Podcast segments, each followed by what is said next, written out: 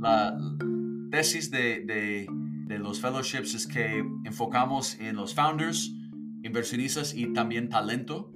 Eh, y, y, cada fellowship genera la oferta para la demanda del otro, otro fellowship. Entonces, los fundadores necesitan eh, eh, inversionistas, inversionistas necesitan fundadores y todo el mundo necesita talento.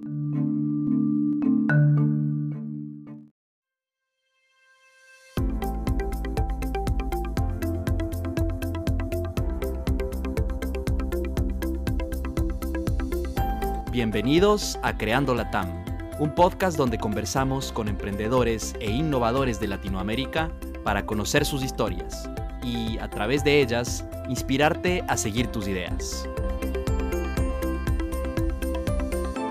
Soy José Luis Ortiz y en el episodio de hoy Brian Record nos cuenta cómo está creando el sistema operativo para las startups en Latinoamérica con latitud.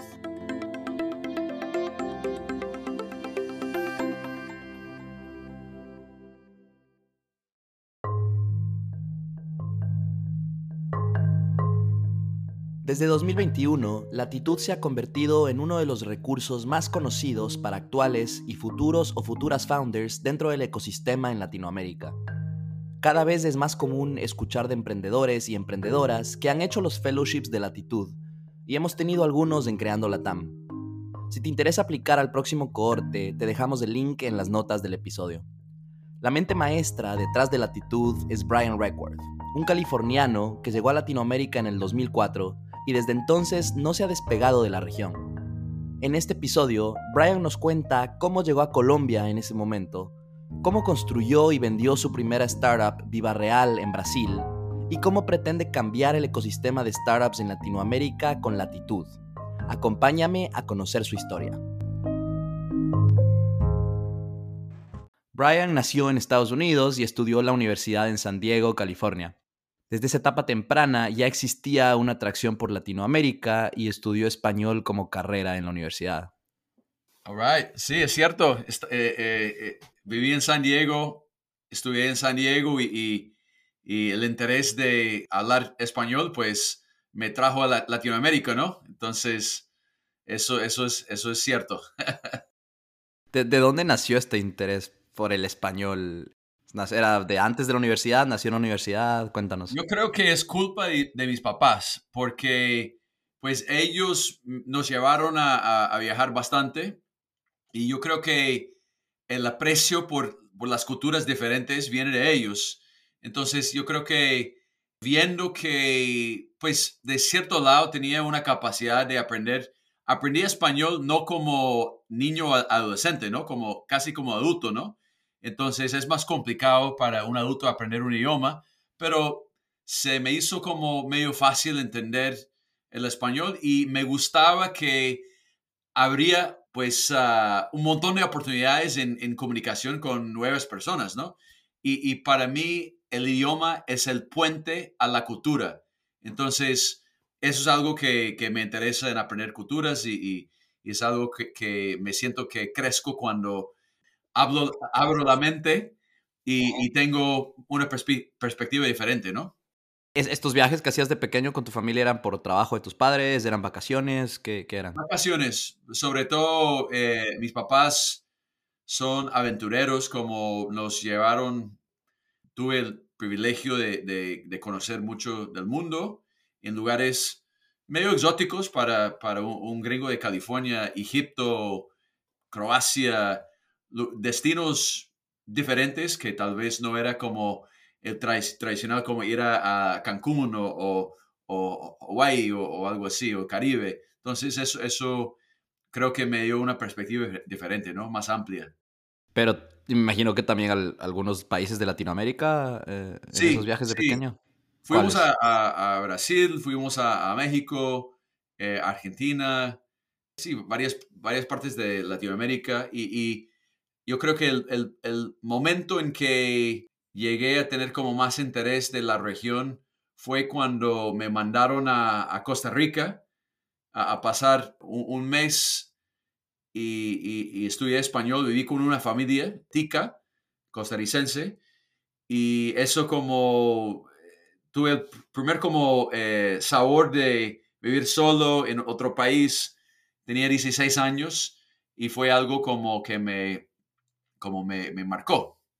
Claro, como la, la, vida latina como tal, ¿no? Y sobre todo en Costa Rica que todo es tan laid back, todo como relajado, como, no es como la, la, locura, por ejemplo, de Ciudad de México, ¿no? De Bogotá o, o de Sao Paulo. Buenísimo. Entonces, eh, entraste, como ya mencionamos, entraste a la universidad, estabas estudiando español. ¿Qué, en ese momento, aparte de que te gustaba el, el idioma y, y, y, habías viajado, qué pensabas en ese momento? O sea, ¿cuál era el objetivo de, de estudiar español? Mira, para ser sincero, yo creo que yo no fui un buen estudiante, entonces estudié varias cosas y terminé haciendo lo que me gustaba. Y, y eso, yo creo que no tenía una visión clara de lo que iba a hacer profesionalmente, pero sabía que no iba a ser profesor de español, por ejemplo, que todo el mundo pensaba que era el destino para mí, ¿no? Porque, ¿qué hace con una carrera en español? Pues enseña español. Entonces, eso fue como, yo creo que tenía cierta visión de, de emprendedor desde joven, entonces eso yo creo que me permitió no estar como con miedo de, que no iba a encontrar un camino. Entonces eso, creo que, aunque no sabía exactamente qué iba a hacer, pues tenía la, la confianza que algo eh, va a nacer de eso. Al, algo ibas a encontrar, definitivamente.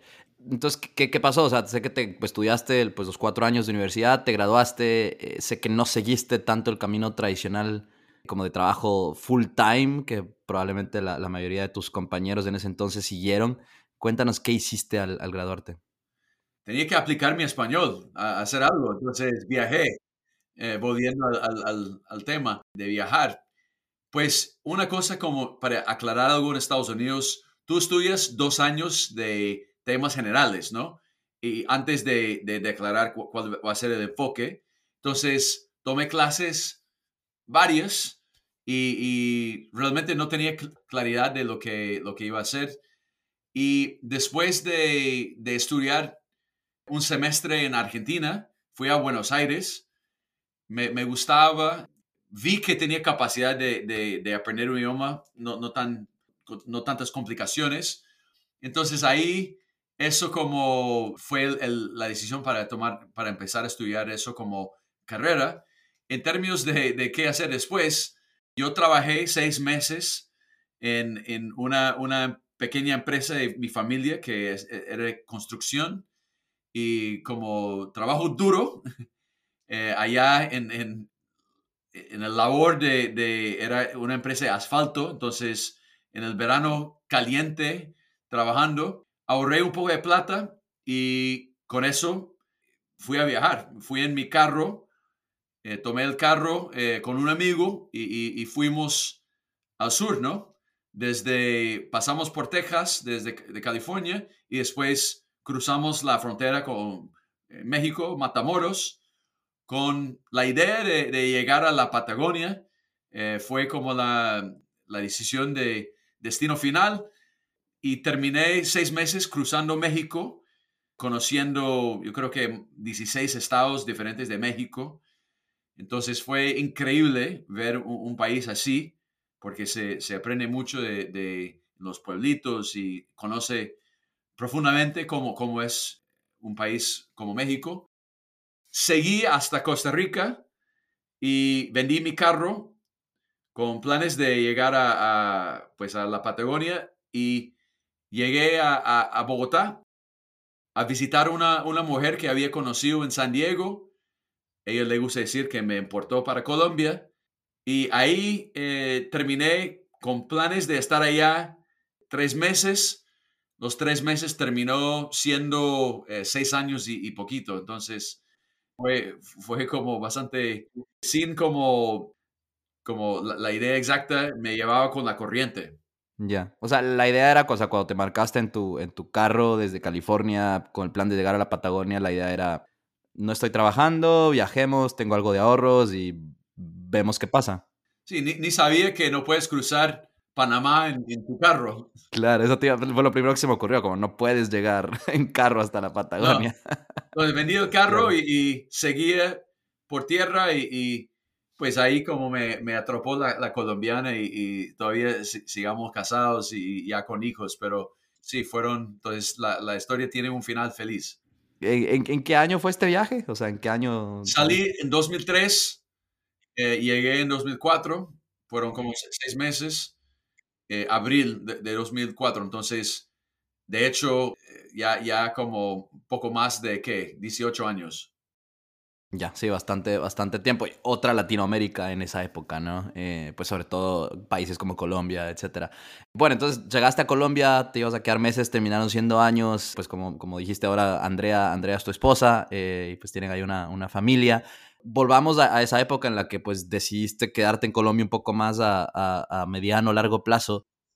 ¿Qué pensabas? O sea, ¿cuál era, ¿cuál era tu plan en el momento en que decidiste, que me voy a quedar en Colombia eh, por, por Andrea algún tiempo? Yo siempre me, me, sentía conectado con la idea de emprender y había hecho proyectos pequeños, empresas, microempresas antes. Entonces, pues primero, si uno quiere seguir viviendo en el país, pues toca pagar la vida, ¿no? Entonces, la idea mía era cómo puedo extender ese, ese, ese ahorro, ¿no? Entonces empecé a trabajar, apliqué a muchos trabajos diferentes, pero nadie me contrataba porque pues tú sabes cómo es en Latinoamérica, ¿no? ¿Qué, qué, eres? Eh, no, yo, yo, yo, yo, entendí eso como, soy Brian, ¿cómo así? ¿Quién eres? Eh, ¿O qué eres? ¿Eres ingeniero o qué eres? Sí, exactamente. Entonces, estudié español, pero dijeron, pero ¿para, para qué? Y, casi, casi, casi no habla, hablas enredado y, y, y eso, eso hasta, ¿qué, qué, qué es el, el objetivo que tienes?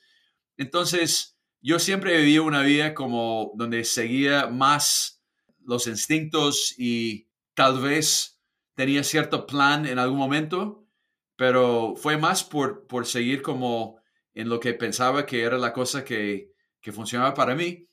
Entonces, la necesidad de, de pagar la vida me, me hizo aprender, eh, disculpe, emprender porque no tenía dinero, estaba acabando eh, los, los, ahorros, entonces empezaba a dictar clases de, de, inglés, ya que era la única cosa que podía hacer y, se, se, notaba que la gente quería aprender inglés, entonces eso por lo menos tenía ese, ese potencial de, de, de cerrar esa brecha, ¿no? Estas clases de inglés eran tipo, o sea, pusiste un letrero y llegaba gente de colegio, niños, etcétera, o era, o cómo era? La idea era yo fui a una feria de libro, compré un libro que era como clases para eh, ejecutivos de negocio. Y es, ese, como era términos de negocio, fui a, vender puerta a puerta las clases allá en la, séptima, si alguien conoce Bogotá, es la, calle principal.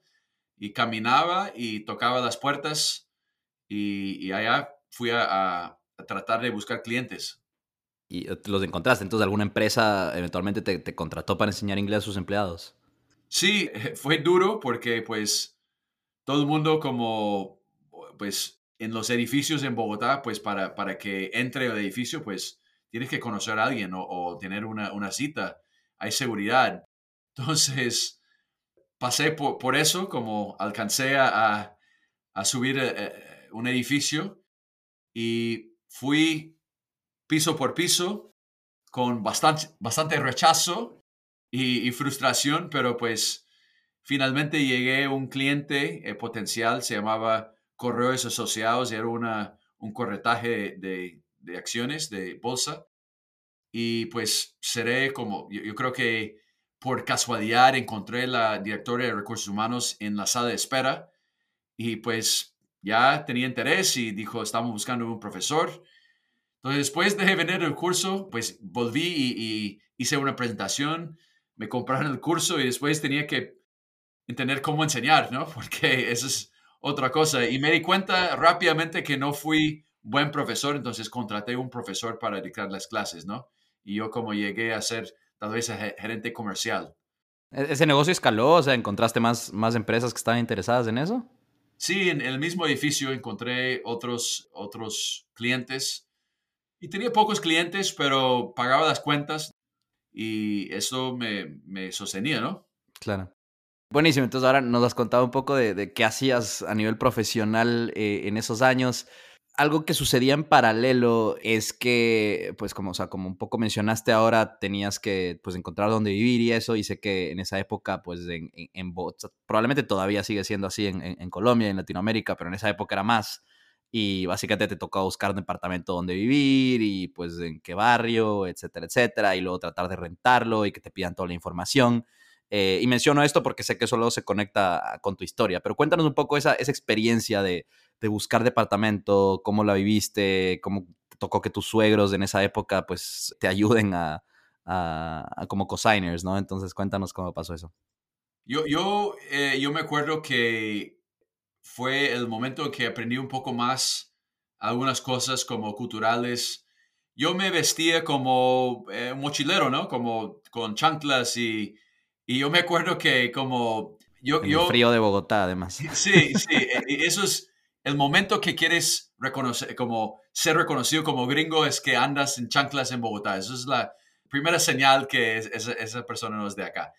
Pero ahí yo me, me, di cuenta que como nadie quería alquilar un apartamento, no, nadie quería arrendar un apartamento, eh, no me tomaba en serio y además de eso, no tenía como una manera fácil de, localizar un apartamento y pasé por un momento muy frustrante en que contacté a un agente inmobiliario.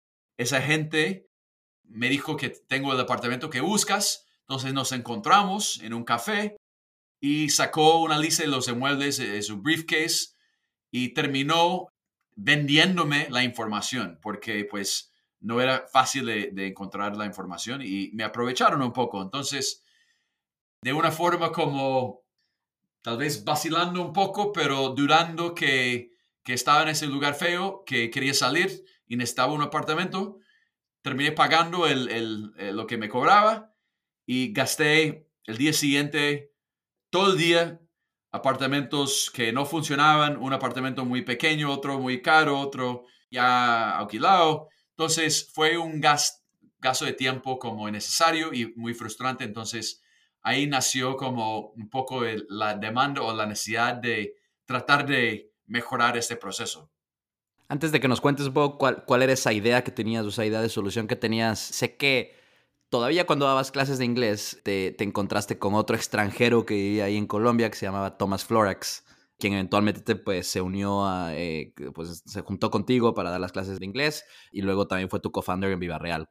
Sé que la historia de cómo lo conociste es un poco, un poco chistosa, así que cuéntanos un poco, un poco cómo fue eso. Sí, e, era chistoso porque como extranjero yo había creado tiempo adicional que me, no me permitía como extranjero, siempre tienes un límite de tiempo como en la, visa y yo quejé más tiempo que hubiera ido y me encontré pagando una multa con Thomas Florex, un, un alemán, y para hacer la conexión con las clases de inglés tenía un ejecutivo que quería aprender alemán. Entonces ahí, esperando en la fila de un lugar muy burocrático, que puedes imaginar que inmigración, pagando multa, yo me encontré con él porque vi el pasaporte de él, que era de Alemania, y con esa necesidad de cliente. Entonces empecé a charlar con él y dije, pues veo que, que eres de Alemania, tienes interés en, dictar clases de alemán. Y pues terminamos hablando y, él estaba pagando una multa también porque entró con el sello, como faltaba un sello o algo así cuando cruzó la frontera. Los dos es lo mismo. Entonces, es decir, que nosotros nos encontramos siendo inmigrantes ilegales en, en, Bogotá y eso, eso nos unió y, pues terminó con eh, la, la, suerte de que los dos teníamos interés en emprender y también eh, interés en, en, tecnología. Y hoy por hoy uno ve mucho, o sea, tú vas a Bogotá hoy o Medellín más y, Cartagena y ves muchísimo extranjero, pero pues me imagino que entre el año 2004 y 2008, 2009, eh, Colombia no, no era así, ¿no? O sea... No, no era, no era común. En la época el gobierno estaba haciendo una campaña para como atraer más extranjeros y era una campaña, pues porque había mucha preocupación por seguridad y otras cosas. Y, la propaganda era Colombia, el riesgo es que te quieres quedar.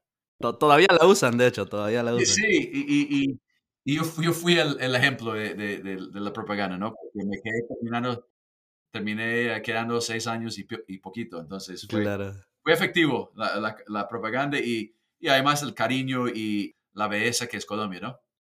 De acuerdo totalmente, pero sí, lo que quería resaltar era que pues mucha coincidencia en esa época que, que dos extranjeros que de alguna manera, o sea, pues que tú buscabas, o sea, así pasan las cosas, ¿no? Entonces Tomás, me imagino que te aceptó la propuesta de, dar estas clases de alemán y pues empezaron a hacer este tipo de negocio juntos. Eh, ahora sí. De, hecho, no, dijo no, no, no. Al final de cuentas no, no tengo interés, pero empezamos a hablar de otras cosas, ¿no? Nos dimos cuenta que pues nadie quería hacer clases de, idiomas, entonces empezamos a sentar y hacer una lista de ideas y la cosa como muy común en la época era diseño de páginas web, ¿no? Eso fue la única cosa que... O sea, pero eh, pausemos un poco ahí porque tú le dijiste, hey, ¿quieres ser profesor? ¿Cómo pasaron de esta idea de, hey, ven, necesito que alguien enseñe alemán a entonces emprendamos otra cosa juntos? Nos encontramos en un un centro comercial y empezamos a hablar de lo que nos interesaba. Y yo tenía una experiencia trabajando en un startup eh, cuando tenía 19 años. Y él también trabajaba para una empresa grande que se llama T-Systems, una empresa de T-Mobile. Y él tenía un perfil un poco más técnico y, entonces empezamos a, a, colocar ideas juntas como y y fue como, ¿cómo podemos ganar dinero? Porque los dos nos gusta, queremos seguir aquí en el país, pero no tenemos dinero. Entonces, fue un momento de, ideación, de pensar en nuevas oportunidades. Y pues hicimos una gran lista. De, hecho, Thomas era una persona mucho más estructurada en sus pensamientos. Después de eso me llegó a, mi casa, mi apartamento, y tenía una, como un documento muy grande, un montón de ideas y, y estructurados y terminamos como haciendo básicamente algo que fue inspirado en mi experiencia en el startup donde yo trabajé, trabajé durante eh, seis meses cuando tenía 19 años y copiamos como un poco de esa idea y tropicalizamos la idea para, para Latinoamérica, para Colombia. ¿Cuál, ¿Cuál era esa idea? ¿Esa idea ya era la idea de Viva Real o era otra? Pues de hecho era, la idea era construir websites para agentes inmobiliarios y de hecho, empezamos pensando no en Latinoamérica, sino en Estados Unidos, eh, haciendo marketing para agentes inmobiliarios en Estados Unidos, como ah, plantillas de websites para, agentes, eh, en inglés y en español, porque tenemos la ventaja estando en Colombia. Entonces, de hecho, lanzamos ese negocio, creció bastante, eh, se llamaba en el principio, primero hicimos websites en general, pero después nos dimos cuenta que tienes que tener un, enfoque y tienes que conocer un mercado puntual. Haciendo websites para cualquier empresa no es un negocio bueno. Es como todo el mundo empieza y después se da cuenta que eh, es muy complejo manejar eh, algo tan genérico. Entonces empezamos a, a, a enfocar más en sectores puntuales. Entonces real estate era lo que tenía experiencia. Entonces empezamos a enfocar en los websites creció un negocio bastante, eh, pues no súper grande, pero pues por lo menos creo que llegamos a, facturar por ahí 500 mil dólares al año más o menos. Y ahí llegó la burbuja eh, del sector inmobiliario y de, de, crédito. Y los agentes inmobiliarios latinos en Estados Unidos fueron muy afectados porque el subprime afectó mucho eh, el mercado latino. Entonces, eso tuvimos que repensar y imaginar que, va, cómo vamos a sobrevivir. Y ahí como empezamos a pensar más localmente en Latinoamérica, ya que eh, Estados Unidos estaba en crisis. Y entonces ahí fue que nació la idea de Viva Real como tal, de, digitalizar un poco toda esta experiencia de buscar inmuebles en, primero en Colombia, no sé que luego pasaron a Brasil, pero primero en Colombia. Sí, nos dimos cuenta cuando estábamos haciendo los websites que era como una vitamina y no, no una, ¿cómo se dice en español? Una... Painkiller. Painkiller, ya. Sí. mata dolor.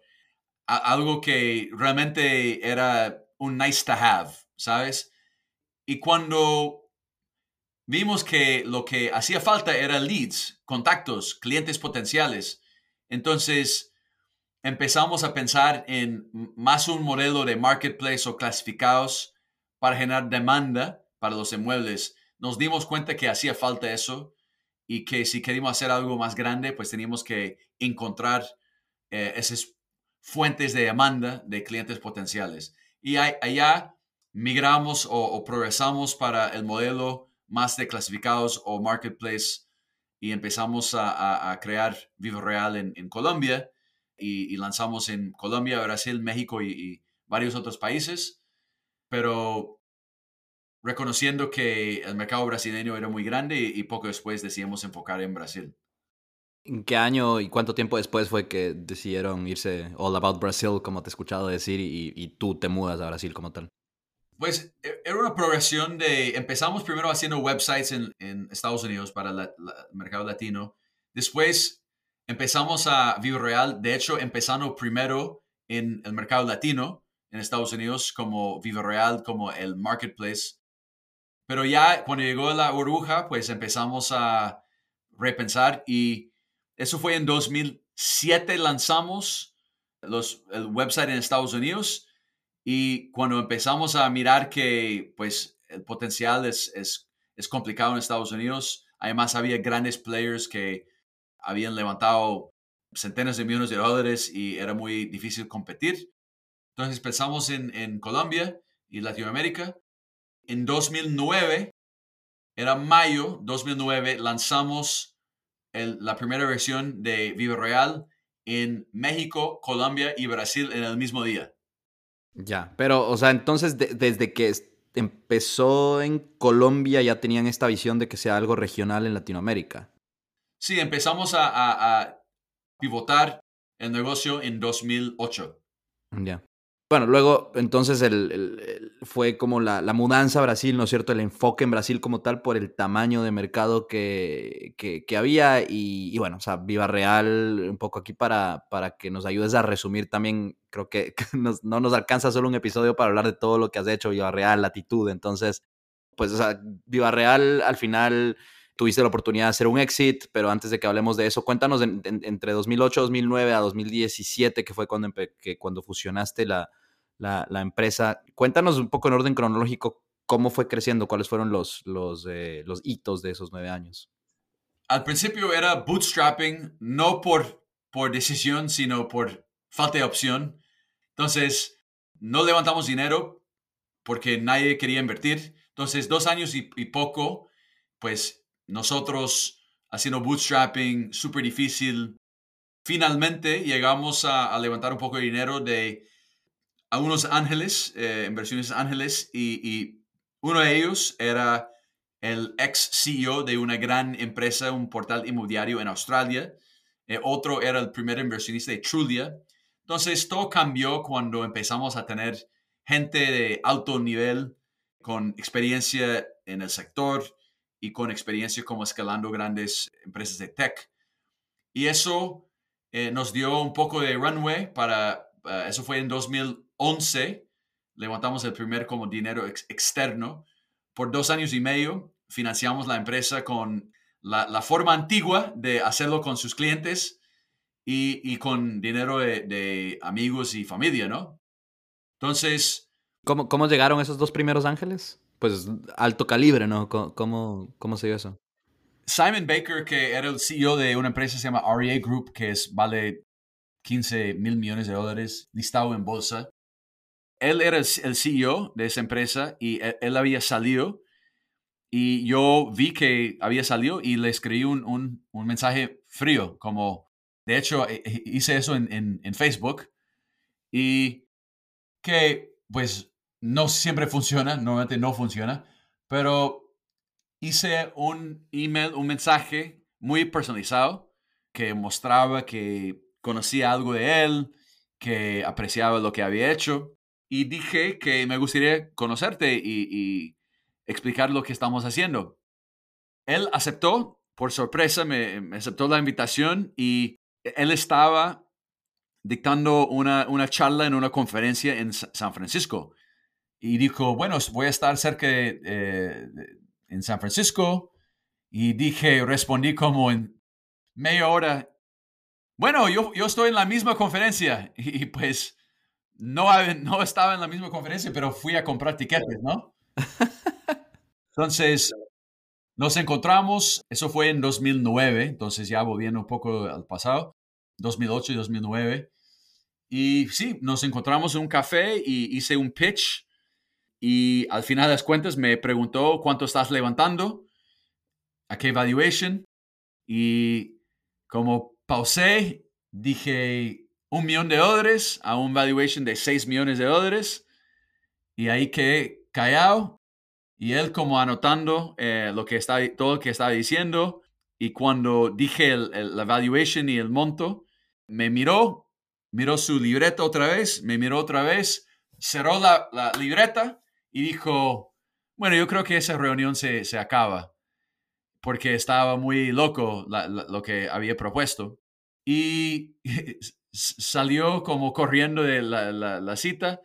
Yo le, le como un, un, el opuesto de un veterano, seguía él como llamándole, bueno, ¿qué, tal cuatro millones en vez de seis? Como sin, sin saber. Y, y bueno, pues dos años después, él terminó invirtiendo porque eh, seguía atrás de él y mostraba atracción, mostraba mucha resiliencia, persistencia y, crecimiento. Entonces, en, dos, en 2011, en, en junio, teníamos 25 personas en el equipo.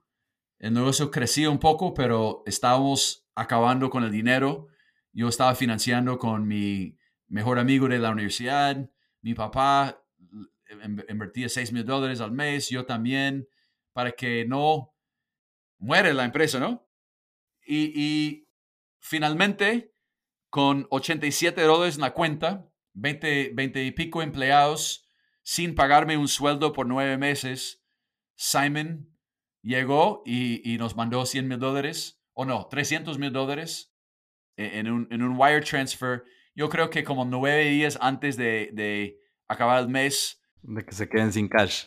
Sí, sí, sin cash y sin pagar, sin poder pagar todo, todo el mundo. Estoy con orgullo de nunca pagamos tarde a, a nadie en la empresa desde, desde el principio nos pagábamos nosotros, pero pues nunca el equipo. Muy, muy buena historia y, habla mucho de la perseverancia y de, y, de, la resiliencia, como mencionaste, de seguir mostrando resultados, seguir creciendo para pues luego convencer a, un inversionista de que, de que invierta. Bueno, Brian, saltemos un poco los, los años hasta el 2017, que fue cuando se fusionaron con su principal competidor, si no estoy mal, ahí en Brasil. Cuéntanos un poco, o sea, en, qué situación se encontraba Viva Real en ese momento y, por qué tomaron esa decisión. Bueno, en 2011 a 2013 estábamos luchando para ganar tracción y, competir. Teníamos unas empresas que ya existían eh, hace muchos años, que eran muy grandes. De hecho, habían levantado centenas de millones de dólares, eh, nosotros nada. Teníamos una empresa de medios muy grande se llama Globo, que era dueño de un una empresa se llama Zap y muy grande la empresa con dueño de, todos los medios, telenovelas, con audiencia en los millones todas las noches y hacía propaganda en el medio de la telenovela sobre el negocio como orgánicamente, como, João, encontré mi móvil en Zap Movies, como, pero los actores, era como súper una algo que no se... Tenía mucho dinero. Sí, mucho dinero y mucho, mucha influencia. Eh, ¿Cómo se llamaba? ¿Se llamaba eh, Zap? ¿Se llamaba el, competidor? Zap Movies y, y el otro Web que era ah, invertido por Tiger. Y nosotros, sí, con, con, las uñas, ¿no? Como buscando maneras de, de ser inteligente, crecer sin gastar plata, orgánica y pues cerramos ese, ese brecha ¿no? que existía, eh, cerramos el, el gap y, y empezamos a, a, tener más muebles. Antes de hablar de la fusión, la fusión, yo creo que es importante, fuimos como locos en el enfoque y concentramos en una cosa principal, pues de hecho en dos cosas. Uno, sacar o traer más muebles a la plataforma porque eh, más muebles trae más tráfico y, manejar eh, Google de una forma muy, muy, eh, muy inteligente en el sentido de que crecemos orgánicamente a través de SEO. Y esas dos obsesiones, falta de dinero, nos permitió tener un enfoque súper grande en eso. Entonces ahí empezamos a, llegar más cerca a la, competencia sin gastar dinero. Y, llegamos al punto que estamos acercando, estamos acercando la, competencia y superamos uno de ellos. Todavía había un, gap grande entre nosotros y, Zap, eh, la empresa de medios.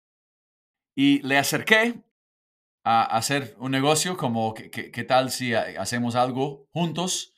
Y eso fue en 2013 y pues sin respuesta, como casi risas porque era como llegar a Carlos Slim y decir, eh, queremos comprar eh, tu negocio o hacer un negocio con ustedes y la reacción era como, le vamos a matar, ¿no? Como, como entonces, esto al final eh, no, no, nos, no nos querían entretener la idea.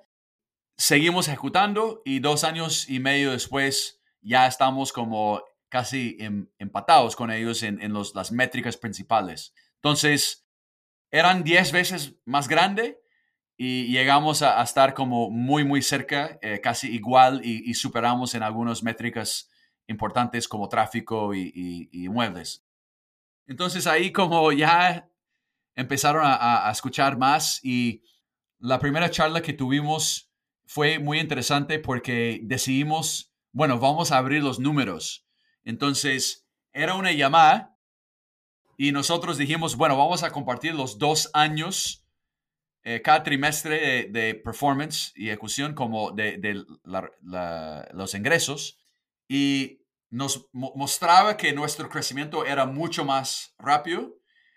Eran mayores, pero mostraba que pintaba que en poco tiempo íbamos a, pasar o, llegar eh, a estar más grande. Entonces, ahí empezamos a, negociar y, fue un proceso duro de negociación y, terminamos haciendo una fusión en 2000 16, no, 17 más o menos, o 16 ah, creo que cerramos y no me acuerdo, 17 tal vez, ya, ya, ya estoy quedando viejo. creo, creo, que fue 17 por lo que estaba viendo ahorita en, en, el internet. 17 y, y, ahí como empezamos a, juntar las empresas y, y construimos un, un market leader muy sólido. Buenísimo, muy, muy buena historia, como usted siendo el, el, pues, el pequeño, ¿no es cierto? Sin, sin todos los recursos que tenía. David y Goliat, e, era David, y David y Goliat, ajá. Totalmente, totalmente.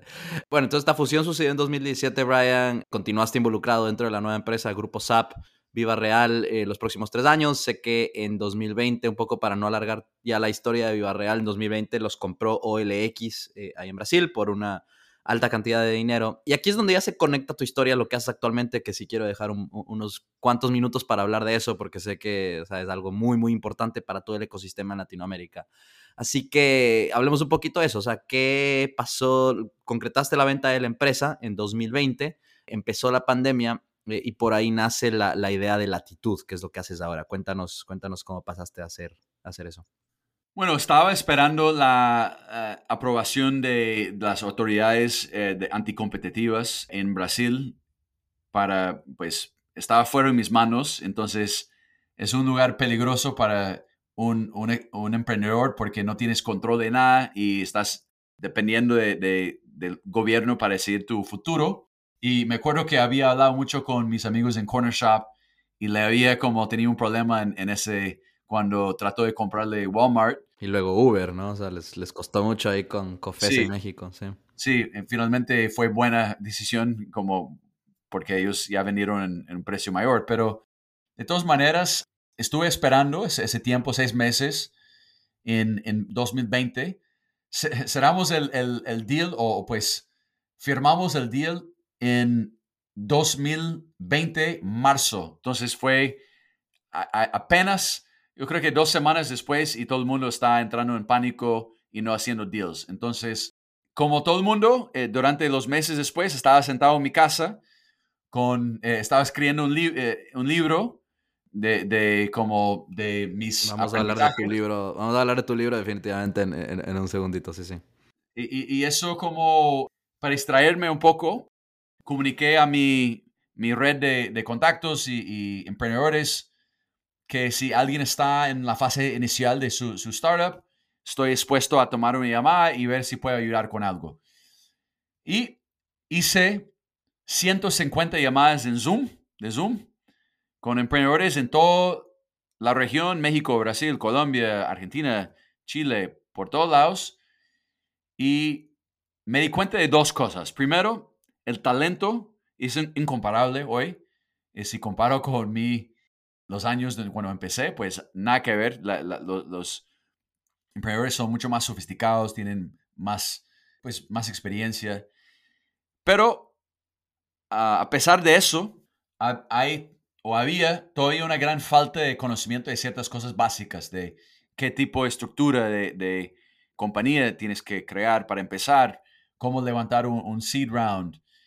Y empezamos a mapear todos esos como dolores o desafíos y invitamos las mejores personas para hablar de esos temas, para dictar unas charlas por Zoom, porque una cosa que sabíamos que cada persona en junio de 2020 está en su casa.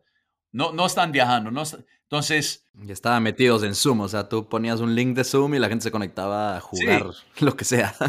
Teníamos como esa conciencia que podemos atraer las personas más, más pilas del mundo para enseñar y, quería, la gente quería compartir y, ayudar. Entonces, organizamos ese como esos cohorts por accidente para ser útil, como nació de un gran deseo de, de dar de vuelta algo.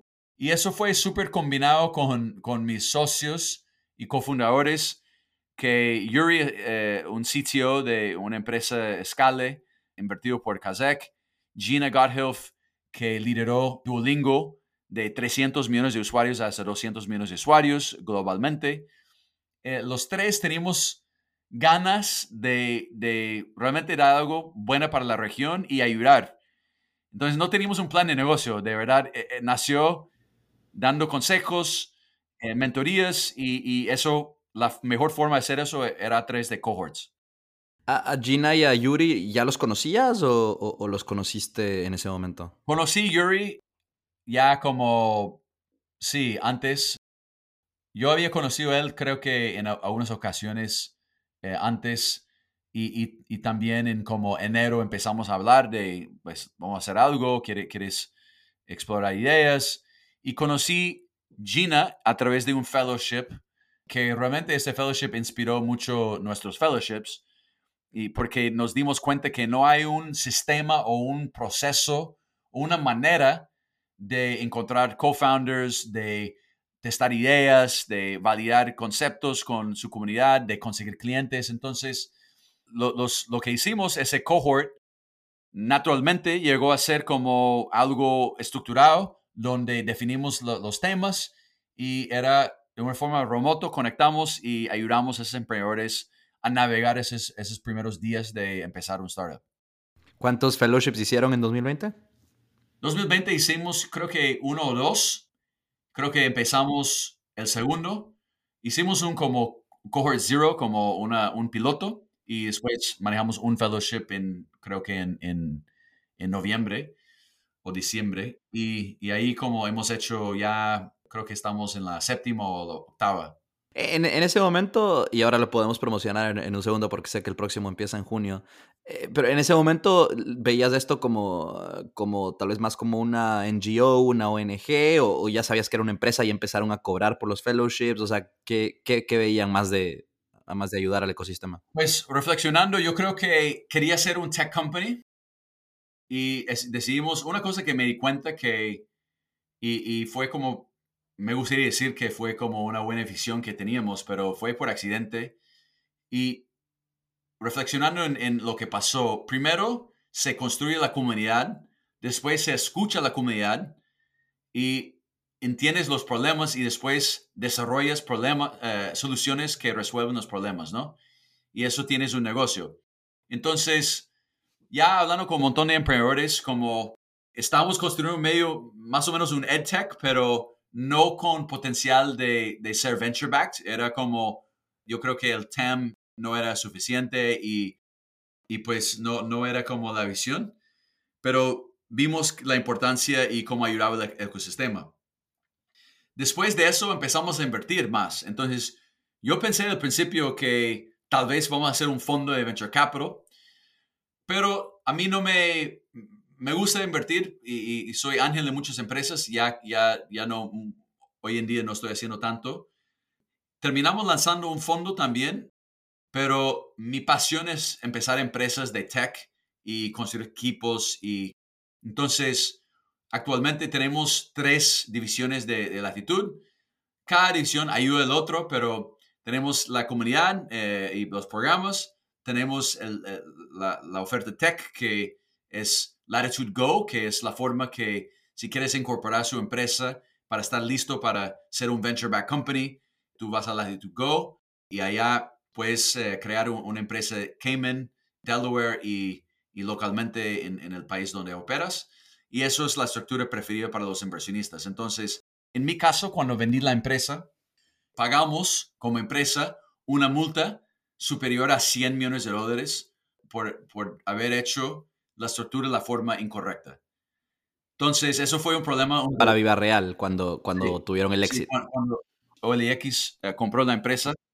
Entonces, eso fue un dolor que sentí en, ya. Claro, en la billetera.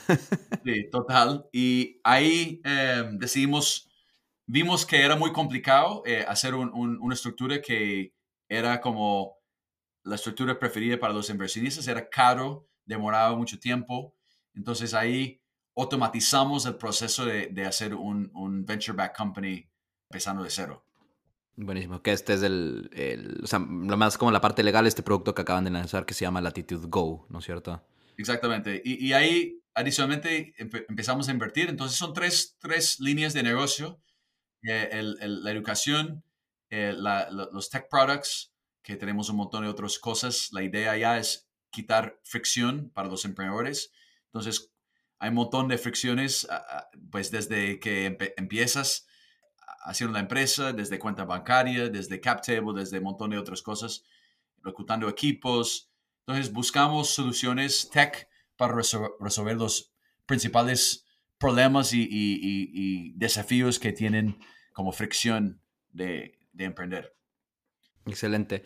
En 2020 todos hicieron un par de fellowships. ¿Qué pasó en el 2021? ¿Cómo, cómo fue desarrollándose y, consolidándose la actitud como, un, como una empresa, como una startup, como tal? E, empezamos a escalar los fellowships de una forma interesante y conocimos más emprendedores y emprendedores y vimos que había muchos problemas para resolver. El, el problema que sentí eh, ya en primera persona de la estructura de la empresa empezamos a, mapear los procesos para, empezar a, hacer una estructura legal y vimos que era muy, yo sabía eso como por experiencia, pero muy, muy fastidioso, montón de emails y, muy, muy lento, manejando tres firmas de abogados diferentes en tres países. Entonces, súper, súper, eh, un gasto de tiempo innecesario para los emprendedores. Y son cosas que es como estudiar para un examen en, la universidad que nunca utilizas el, conocimiento en su vida. Entonces me sentía como eh, estamos gastando tiempo de la gente. Entonces, queremos, era un problema que odiaba. Entonces, que, mejor eh, tratar de resolver algo que sabes que todo el mundo eh, no le gusta. En, en, 2021, ¿con qué frecuencia hicieron los, los fellowships?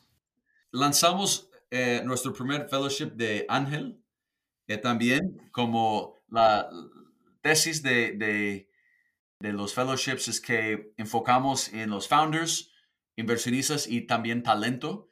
Eh, y, y, cada fellowship genera la oferta para la demanda del otro, otro fellowship. Entonces, los fundadores necesitan eh, inversionistas, inversionistas necesitan fundadores y todo el mundo necesita talento. Entonces, eh, eso es como el ecosistema y el ciclo virtuoso que tenemos en los programas. Y esa es una de las razones por las que pues a mí y sé que a muchos en el ecosistema nos encanta lo que, lo que está haciendo Latitud porque eh, justamente están alimentando y están creando recursos y programas para todos estos componentes del ecosistema, ¿no? No solamente founders, que pues obviamente por los founders empieza, pero founders, como acabas de decir, sin inversionistas, sin ángeles, no, hacen nada, sin capital para etapas muy tempranas, eh, sin talento tampoco, ¿no? A pesar de que mucha gente está ya pasando de industrias tradicionales a a tech, pero pues es un paso como muy orgánico y, claro, o sea, educación de UX, UI, de product management, de growth, etcétera, como que ese tipo de cosas no se ven tanto dentro de la región como tal. Así que eso me parece, me parece muy, muy, muy, muy valioso que está haciendo Latitud. Conectemos ahora, Brian, con lo que, con lo que ves en el, en el futuro de Latitud para este año, para pues, los próximos 3, 5 años. hace pocas semanas eh, Latitud anunció su serie Semilla de 11 millones y medio, que fue liderada por Andreessen Horowitz y NFX. Felicitaciones por eso. Sé que eh, pues, tuve la oportunidad de estar ahí en el evento de Ciudad de México que hicieron a finales de marzo. Eh, increíble la, la sensación de comunidad también que se vive ahí te he escuchado decir que están, o sea, que Latitud busca convertirse en el sistema operativo, en el operating system para las startups en Latinoamérica. ¿Cómo, cómo tangibilizas eso y qué ves en el futuro de Latitud este año y los próximos dos, tres años? Ya, eh, la ronda fue, buena y de hecho fue 13, 13, millones porque terminamos levantando otro millón y medio de la comunidad. De, de hecho, tuvimos un evento en, online y tuvimos 400 inversionistas eh, queriendo invertir. Entonces. Llegaron como a 7 millones de. 7 millones de, de, en términos de, de, interés de invertir. Entonces tuvimos que decir, de hecho, estamos actualmente eh, refinando la lista y, y tratando de decir con quién vamos a, a, a, tener como inversionista, que es muy. Tengo que confesar que es. Es un casi un choque para mí, porque es, es, es un contraste tan grande cuando comparas con mi, los principios de, de mi, mi, proceso, ¿no? Porque era tan complicado levantar dinero y, y, fueron más de 30 inversionistas que dijeron que no. Entonces, eh, eh, tengo que, que reconocerlo y, con mucha, mucho aprecio a, a, lo, que, lo que fuimos capaces de hacer, porque era muy duro, ¿no? Entonces, en términos del futuro y, y hablando del roadmap, en el próximo año va a ser una gran obsesión para enfocar en, ese producto de eh, Latitude Go. Eso es el enfoque principal. Tenemos varios otros productos que vamos a, combinar con, con, eso. Nos parece que hoy en día hay mucho dolor en empezar la empresa, abrir una cuenta bancaria y varios otros problemas que queremos resolver. Entonces, pero hemos mapeado un montón de, puntos de, fricción y empezamos con esos dos eh, mirando eh, hacia el, tema de, transferir dinero a, un cuenta a otro. En, nuestro caso, cuando levantamos, pues cuando yo invertí un poco de dinero y queríamos transferir ese dinero para Brasil, demoramos tres semanas para hacerlo y habíamos intercambiado, intercambiamos 43 emails y dos grupos de WhatsApp solamente para mover plata dentro de dos cuentas que manejamos. Entonces... sin contar probablemente los, las tasas y los fees que tuviste que pagar, ¿no? Total, total. Entonces, no, eh, yo creo que las buenas empresas escuchan a, sus clientes y, tratan de, de, hacer cosas que, que, que, quieren esos clientes, ¿no? Entonces, no hay, una, no hay un, una falta de, de, soluciones que se necesita para el, mercado y hay un montón de oportunidades de infraestructura que, que está quedando corto para los emprendedores. Y si vamos a, si vamos a poder potencializar la región, tenemos que quitar esas barreras para los emprendedores. Eso es, ese es el enfoque, porque los obstáculos que están, están estagnando, estagnando los emprendedores y generando como desafíos innecesarios y eso distrae para resolver sus problemas para la sociedad o, o los grandes misiones que existen. Entonces, eso, eso va a ser nuestro, eh, nuestro estrella norte, como dice en inglés, our North Star. Claro. En, en, tus palabras, ¿qué significa ser el sistema operativo de las startups en Latinoamérica? Es permitir la facilidad de operar de una forma más eficiente para enfocar en sus clientes y enfocar en, en, en las cosas importantes del negocio y no en las, las cosas burocráticas, las cosas que no generan valor. Entonces, un, un sistema operativo permite, es como una superautopista.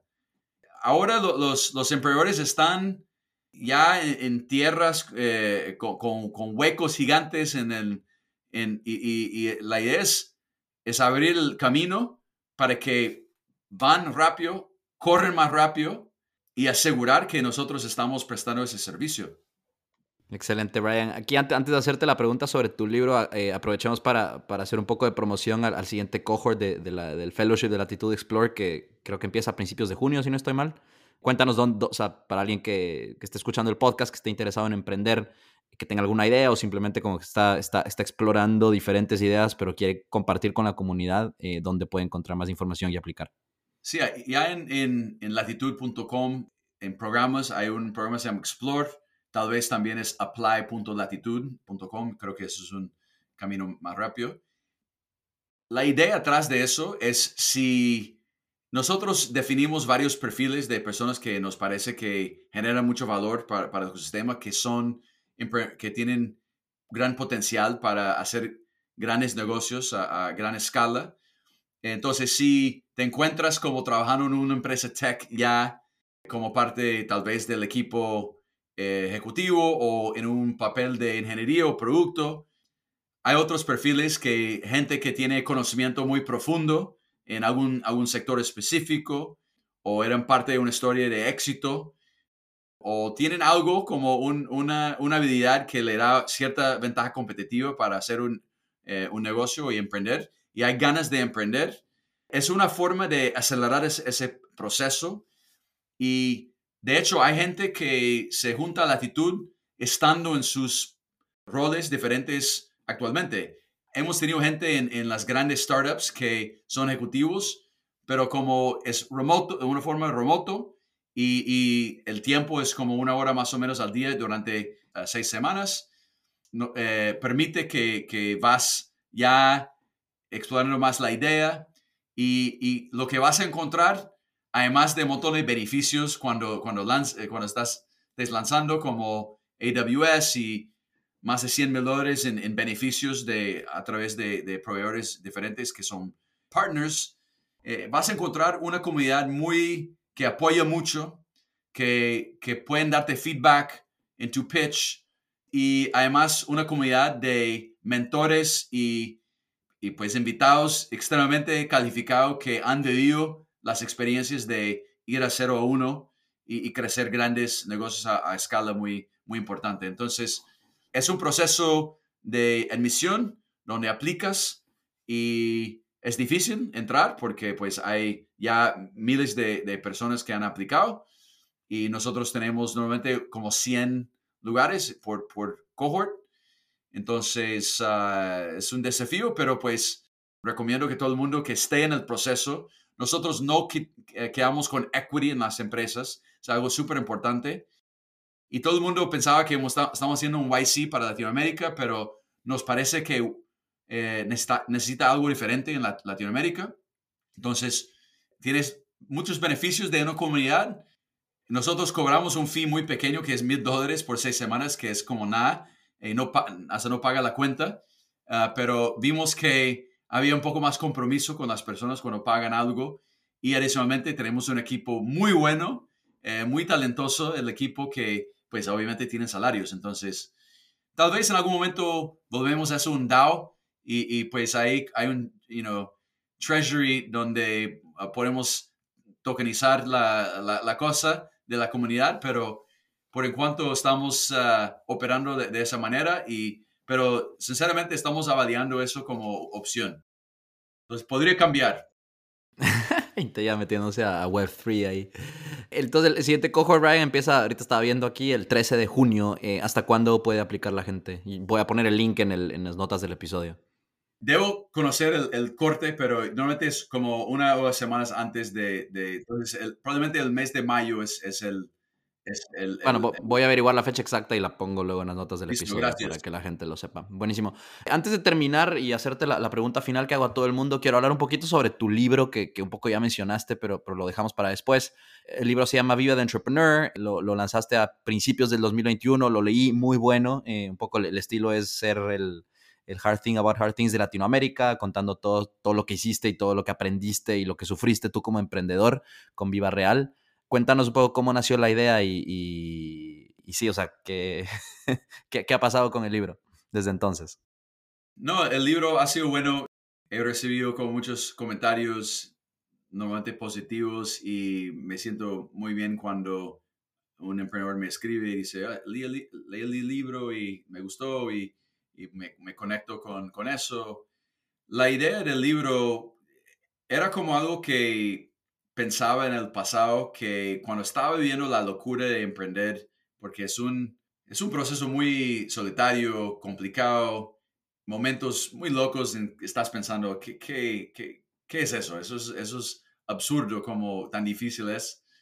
Entonces empecé a, a, escribir como notas y, y tenía como un Dropbox donde ya escribía todos como reflexiones y eso fue creciendo, fue creciendo, fue creciendo y tenía, al final de las cuentas, tenía como 16 páginas de, de algunos como anécdotas y cuando estaba ya vendiendo la empresa, sabía que quería hacer algo que generaba un impacto, que me acuerdo del impacto que, que me generó el libro The Hard Thing About Hard Things, como me, fue la primera vez que me, me sentí como alguien me entiende entonces, pero de todas maneras, hay ciertas cosas en Latinoamérica que pues son diferentes los desafíos, ¿no? Como, eh, entonces era estilo muy americano el, libro, entonces quería como hacer algo un poco más votado para, para Latinoamérica, ya que he vivido 60% de mi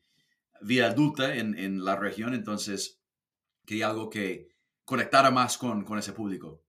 Excelente, lo, recomiendo 100%, como te dije, lo leí muy, muy poco después de lo que salió. Eh, voy a poner igual el link al, libro en Amazon, pues al ebook también ahí en las notas del episodio y lo recomiendo 100%. Creo que explica también mucho todo lo que es el, o sea, la estructura de levantamiento de capital, de cómo levantas, de lo que de equity, etcétera, etcétera. Entonces, hay, hay muchas cosas que para un first time founder, sobre todo, son bastante útiles. Así que, bueno, Brian, gracias por contarnos tu, historia. Eh, al final de cada episodio siempre hago la misma pregunta a todos, pero eh, a ti específicamente me interesa mucho la, perspectiva que vas a tener porque, pues, por el tiempo que has estado involucrado en el ecosistema, por lo que estás haciendo ahora con Latitud. Entonces, la, pregunta es, ¿cómo crees tú que podemos continuar creando en Latinoamérica y desarrollando este ecosistema de emprendimiento y tecnología? Yo creo que lo que se necesita y lo que está pasando actualmente, pero está todavía en pañales, es el poder de reinvertir en la próxima generación. Yo creo que es un deber, es una responsabilidad a la gente que ha tenido cierto grado de éxito o experiencia, que no solamente con dinero, pero con tiempo y, y échale ganas a, a tratar de elevar los demás. Yo creo que dinero ayuda mucho porque cuando viene con dinero, Los Ángeles, eso viene automáticamente con consejo. Entonces, me parece que si tuviera que decir la cosa fundamental para el éxito de, de, próxima generación o próximos 10 años, es que si, si, si miramos el, el, el poder de, Silicon Valley, que hoy en día está en, el nube, en, los, en los nubes, el poder de Silicon Valley es que tiene una mentalidad de, de, de, ayudar.